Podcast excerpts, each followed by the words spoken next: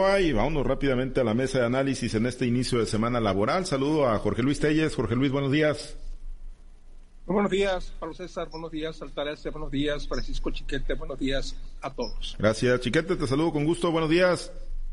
Buenos días, Pablo César. Muy buenos días a Altagracia, a Jorge Luis y a quienes hacen el favor de acompañarnos. Gracias, Chiquete. Altagracia, te saludo con gusto. Buenos días. Buenos días, Pablo César, Jorge Luis, Francisco. Buenos días a toda nuestra amable audiencia. Muchas gracias. Pues vámonos al tema, ¿no? Al tema, no a uno de los temas, al tema. Ayer con la marcha en la que participaron, dicen las cuentas de la de la, de las autoridades de la Ciudad de México, las cuentas de Claudia Sheinbaum, un millón doscientas mil personas en apoyo y en el respaldo al presidente Andrés Manuel López Obrador en esta kilométrica marcha que se realizó en la Ciudad de México en el marco del cuarto informe de actividades del presidente Jorge Luis. Pues bueno, eh, pues mostraron músculo, ¿no? Al final de cuentas capacidad de movilización tuvieron eh, acarreados, ¿no? Como pues dicen, ¿no? Llegaron miles de camiones de todo el país, la delegación de Sinaloa encabezada por el gobernador Rubén Rocha Moya, pues muy participativa, muy numerosa, Jorge Luis, y bueno, pues qué impresión te dejó la marcha del día de ayer en la Ciudad de México. Buenos días, los saludo desde la fría y nublada ciudad de, de Los Ángeles, donde vine por una cuestión familiar y voy a estar aquí toda la semana. Trataré de estar en contacto con ustedes todos y cada uno de estos días. Pues mira, eh, vi, me llamó particularmente la participación de Sinaloa, ¿no? Rubén Rocha, gobernador Rubén Rocha, que evocó sus, sus este, épocas de líder estudiantil, de líder universitario, al ir este, eh, exponiendo pues las proclamas y las consignas del gobierno de la Cuarta T y de respaldo al presidente Andrés Manuel López Obrador, tal y como lo hacía en sus, en sus años de, líder estudiantil, de dirigente universitario, ahí estuvo el gobernador Rocha. Estiman que hubo más de 10 mil sinaloenses que se sumaron al millón doscientos mil que dicen de, personas que, participaron. Eh, cualquier cantidad que se diga es arriesgado, ¿no? O sea, ese es temerario, es muy difícil. ¿Sí me estás escuchando bien? Sí, perfectamente bien, como ah, si estuvieras aquí en la cabina. Eh, cualquier cantidad digo, que se, que se, que se, que se alguien aventure a señalar es temerario, es muy riesgoso. Sí es cierto, ¿no? Pero no es ninguna sorpresa. Una gran cantidad de gente, el millón de, de gente, pues a lo mejor a lo mejor sí, un millón de gente entre la marcha, entre la gente que llegó al Zócalo, entre la gente que andaba por ahí, entre la gente que se dispersó, porque es muy común en esta clase de manifestaciones que cuando se llega al punto de, al punto de destino, la gente comienza a dispersarse. ¿Por qué? Porque la gente va a entretenerse, va a divertirse, mm, no va precisamente atraída por un mensaje político como el que pronunció el presidente.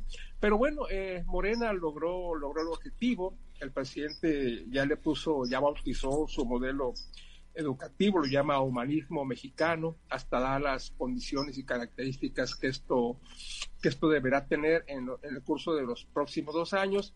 Y esto pues apenas da, da, inicio a una, toda una guerra de, de, cifras, de enfrentamientos, de descalificaciones entre una y otra banda que lo único que conduce, en mi opinión, es a polarizar más, más la situación, a dividir más al pueblo de México prácticamente partido por la mitad entre los que apoyan al presidente y los que no lo apoyan, porque ellos, eh, Morena presume de que tiene 52, 54%, para efectos prácticos tenemos hablando de que ahora ya casi la mitad de la gente está con el, con el presidente, que es que es muy buena, muy, muy buen número en términos reales y en términos objetivos, pero esta marcha va a ser motivo de, de, muchos análisis en el curso de la semana.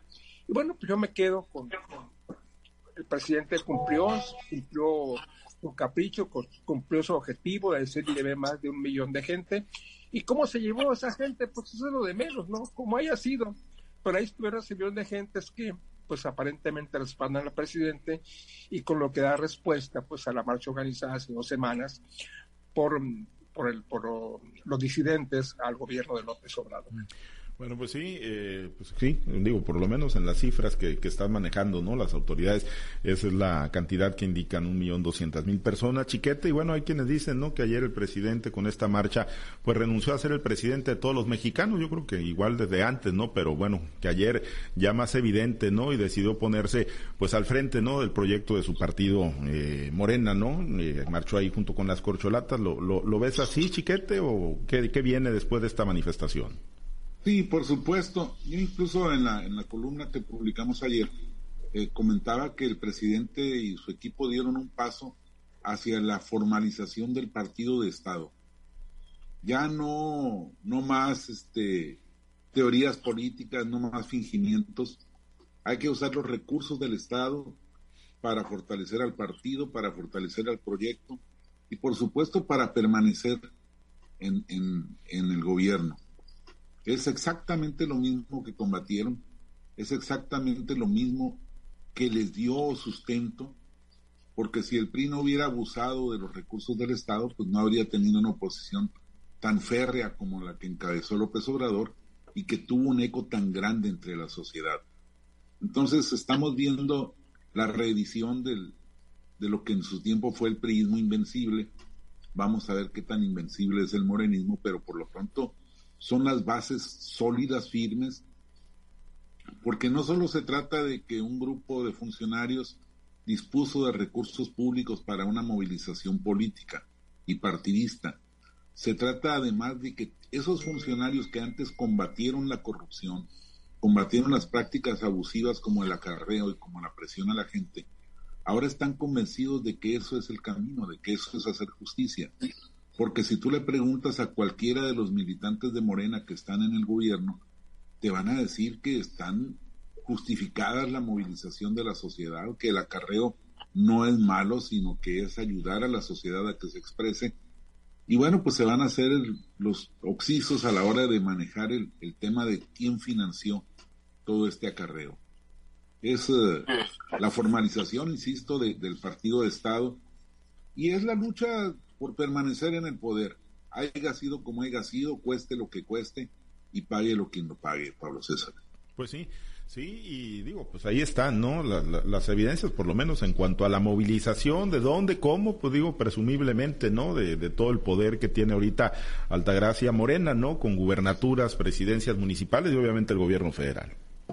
Mira, creo que fue como un examen para validar lo que, lo que mucho se ha dicho en este país, que Morena es el es el gran partido en el poder, ¿no? O sea, eso me parece que fue que lo que quedó de manifiesto, como mucha gente de la que acudió era gente de ahí del, Distrito Federal, pero creo que la gran mayoría por la, el número de camiones que, que, se mostraban en diversos videos que anduvieron circulando por las redes, me queda claro que, que fue lo que, lo que quedó de manifiesto. Fueron a, a presentarle el examen a Andrés Manuel López Obrador, todos los gobernadores y los que de alguna manera ejercen el gobierno en el país, pues fueron a presentar este examen y creo que pues lo pasaron, ¿no? Porque porque sí fue mucha la, la cantidad de personas sin aventurarse a decir un número y menos si lo dice Martí Bates, este, eh, cuántos fueron, ¿no? De hecho, lo que quedó de manifiesto fue eso, cómo un, un partido una vez que llega al poder sigue utilizando las mismas artimañas del pasado, aquello que se combatió, aquello que se señaló y que incluso se sigue señalando todavía ese es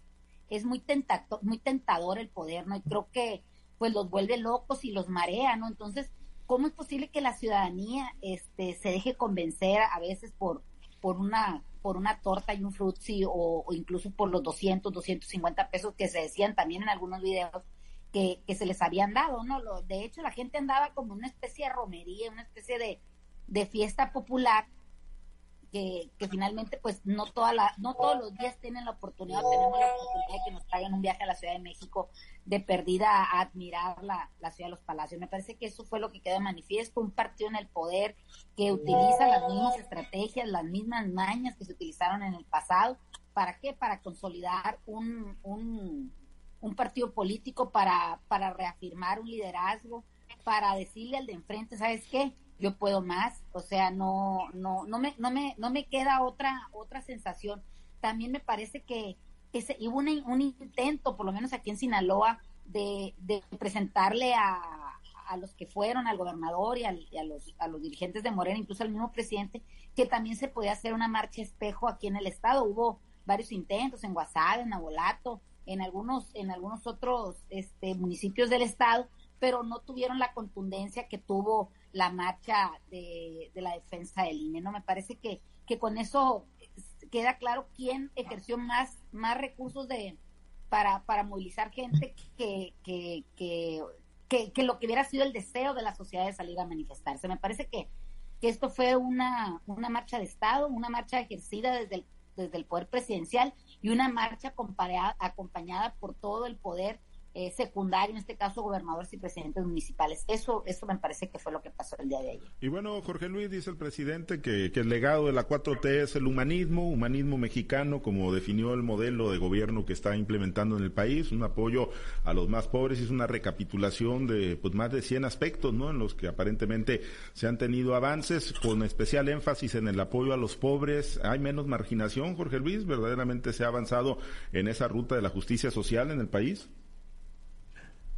Mira, yo creo que el hecho de que se esté repartiendo tantos recursos en programas sociales no viene a elevar el, nivel de bienestar de las personas más desprotegidas. ¿Por qué? Porque ya hemos hablado de que si bien es cierto que hay este ese apoyo económico que, que, es bastante que es bastante bueno dentro de lo dentro de lo precario que pueda ser pues hay gente que no percibe ningún ingreso si lo vemos desde este punto de vista pero desde, otro, desde otra óptica se debe aceptar que eh, eh, para que se tenga acceso a este recurso, para que el gobierno tenga acceso a este recurso y lo esté repartiendo entre la gente con un, con un, con un buen criterio, pero se está dejando de lado que es dinero que se está desviando de otro, de otra clase de, programas y eso es lo que habría que, eso es lo discutible, pues. Ya hemos puesto aquí el ejemplo de que qué nos sirve a, los marginados, a la gente que está, que tiene muchas necesidades, que recibe 3.800 pesos cada bimestre, si a la hora que va a consulta al Seguro Social, al ISTE, al hospital regional, no tiene para pagar las medicinas porque simple y sencillamente no hay medicamento. Eh, la cuestión de la salud es lo más, lo más increíble que hay, cómo, cómo las autoridades de salud, autoridades federales, estatales, sostienen, sostienen con ahínco que, que, hay medicamentos, que hay buena atención. Digo, eso es eh, lo más absurdo ¿no? que, se, que, se escucha en todos los sectores de gobierno, cosas eh, increíbles de, cosas de, que dice uno, bueno, pues es un absurdo de qué está hablando, ¿no? estuvo el secretario de Salud con nosotros cuando estábamos en la cobertura del informe del gobernador y habló justo en esos términos. Entonces, diciendo, pues, ¿dónde están? ¿Dónde están esos medicamentos que, si tú vas al ISTE, al, Seguro Social, no sé, al hospital regional, resulta que no tiene ni paracetamol? Entonces, ¿de qué te sirve que tengas esa cantidad de dinero si, si no te alcanza ni siquiera para cubrir las necesidades médicas, que son las fundamentales? ¿De que, ¿Para qué te alcanza? O sea, había que analizar si realmente se está cumpliendo con expectativa de mejorar el nivel de bienestar. Si te ese dinero, te sirve en ese momento, pero hay que ver que es, es dinero, es evidente, es dinero que se le está quitando a otros programas. Ahí está el deterioro de las ciudades en cuanto a pavimentación, en cuanto a carencia de, de, servicios, en cuanto a cómo están las escuelas deterioradas. Entonces, todo ese dinero, pues es dinero que, que, evidentemente se está yendo a los programas sociales. Yo creo que habría que revisar si realmente se está cumpliendo con el beneficio o si esto, que es la bandera principal del presidente, es lo mejor que le puede pasar a este país. Yo creo que no, pero hay muchos que dicen que sí. Bien. Bueno, eh, Chiquete, se está, se está avanzando en esto que el presidente definió humanismo mexicano, se está avanzando en la ruta de mayor justicia social, menos marginación y combate a la pobreza. Pues no, los propios, las propias cifras del gobierno reconocen que hay 5 millones más de pobres. Un poco la justificación de, de la, de la pandemia pero los problemas económicos del país ya venían desde antes. El 19 hubo 0% de crecimiento económico y entonces, pues con eso, con esas cifras no se puede avanzar, no se puede resolver nada. El presidente habla de muchas cosas. Hoy presumió mucho y con alguna razón de, los incrementos salariales, del incremento al salario mínimo. Sin embargo, no dice toda la verdad. Cuando habla de que en su gobierno se han incrementado los salarios, dice, y antes existía la leyenda, la mentira de que el salario era inflacionario. Pues resulta que sí era inflacionario. Resulta que en el gobierno de Enrique Peña Nieto, en el 2016, se mandó una iniciativa al, Congreso para desindexar el salario mínimo, es decir, para que dejara de ser referencia en cuanto al pago de impuestos, en cuanto al pago de multas, el pago de abonos, por ejemplo, a las casas de interés social, a los créditos de interés social. Todo eso estaba en salarios mínimos y conforme crecía el salario mínimo, crecían los, las obligaciones de los ciudadanos y las obligaciones de los, de, los, de, los deudores. Entonces se desindexó y eso permitió que a partir de, de López Obrador se empezara a incrementar el salario mínimo. Pero eso no lo dice, por supuesto.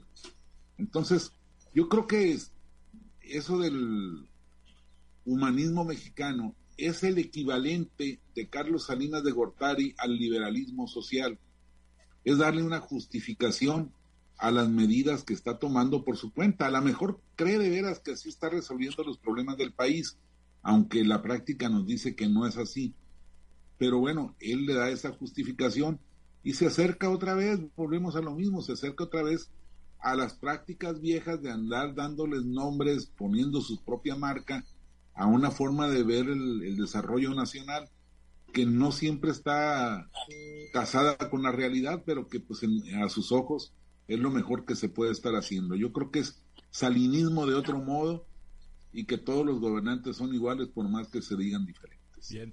Eh, Altagracia, pues salinismo, dice, se van a enojar los, los López Obradoristas, hombre, los, los morenas, chiquete, te fuiste hasta la cocina ahí con la definición, eh, pero bueno, pues la realidad es que sí, nos, nos tenemos que remontar, ¿no? Pues a las prácticas de, del pasado, Altagracia, donde se daban esas grandes movilizaciones de Estado.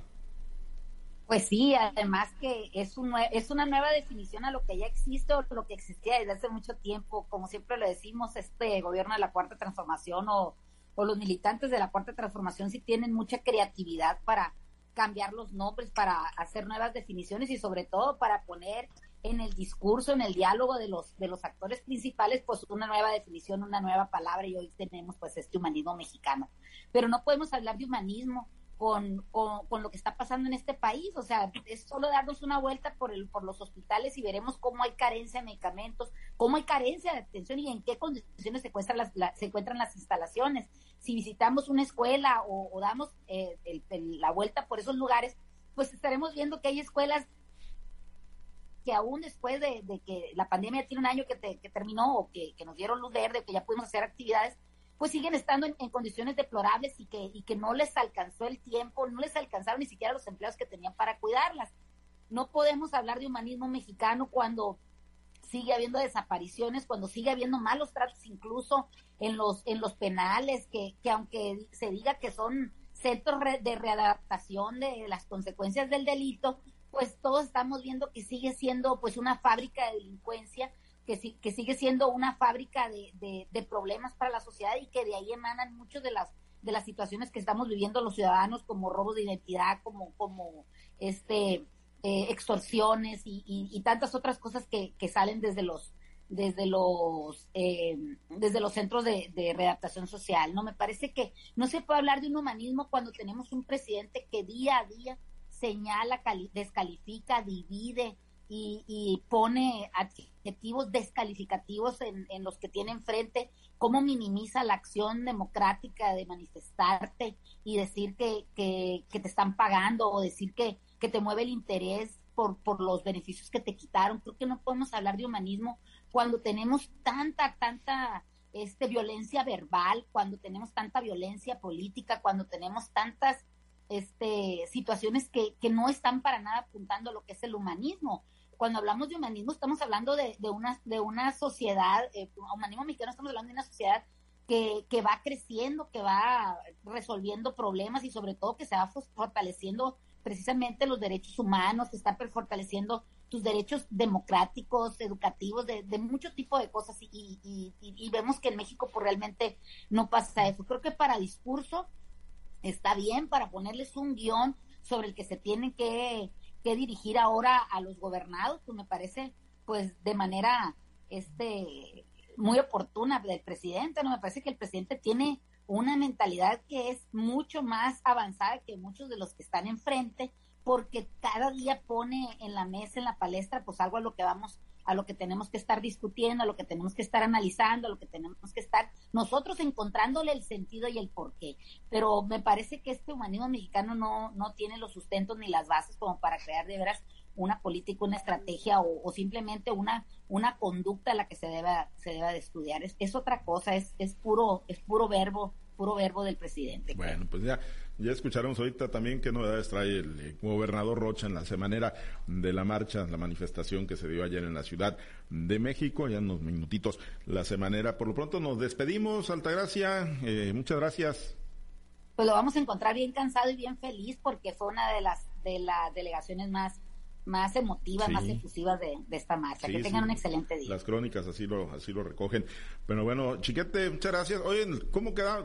Ni, ¿Te quedaste corto en el marcador, Chiquete, en el pronóstico? Que sí, bueno, no, no, no, me fui de paso. Yo dije bueno, sí, te fuiste de paso, es cierto. Argentina, se quedó, Argentina se quedó corto. Argentina se quedó corto. Pudo haber hecho más. Pudo haber hecho más, efectivamente. Bueno, pues eh, ahí, ahí quedamos. A mí lo que me llama la atención es cómo nos venden la esperanza de que todavía vamos a calificar. Bueno, pues nos venden la esperanza de un país mejor y sale millón y medio, pues casi un millón y medio de gentes, ¿eh? que no nos venden ahí con la selección mexicana. Pues todavía, matemáticamente todavía podemos calificar, Jorge Luis. Y sí, con un 4-0 califica México. Bueno, ahí está, ya todavía. un equipo que no ha tenido ni siquiera una oportunidad de gol en todo el mundial. El juego, independientemente de lo que pase en el juego Polonia-Argentina, México ganando 4-0, una diferencia de 4 califica. En este grupo ninguno está calificado y ninguno está eliminado en lo que a matemáticas se refiere. La realidad dice otra cosa, pero bueno. Bueno, pero... Están a Bueno, pero pues, están a ni ahí está la esperanza. Ni calor. Ahí está la esperanza todavía para el próximo miércoles. Gracias, chiquete Jorge Luis. Excelente inicio de semana. Gracias. Gracias.